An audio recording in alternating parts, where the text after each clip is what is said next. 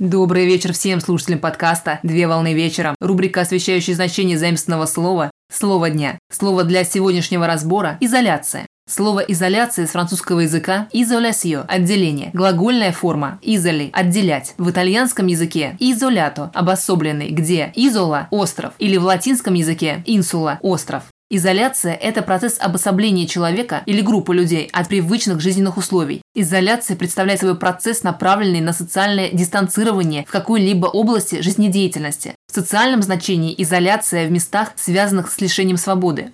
В биологическом значении изоляция представляет собой барьер, препятствующий свободному скрещиванию организмов, где барьерами могут выступать генетические, поведенческие, экологические и другие факторы в совокупности. В географическом значении изоляция представляет собой отсутствие контактов с внешним миром, включая национальные, этнические и языковые контакты. Пример – изоляция каст на удаленном острове или расположение касты в труднодоступном месте. В медицинском значении изоляция применяется в эпидемиологии, где изоляция представляет собой постэпидемическое мероприятие, заключающееся в разобщении с окружающими эпидемически опасных лиц. Пример – изоляция инфекционных больных путем помещения лиц на карантин в больницу.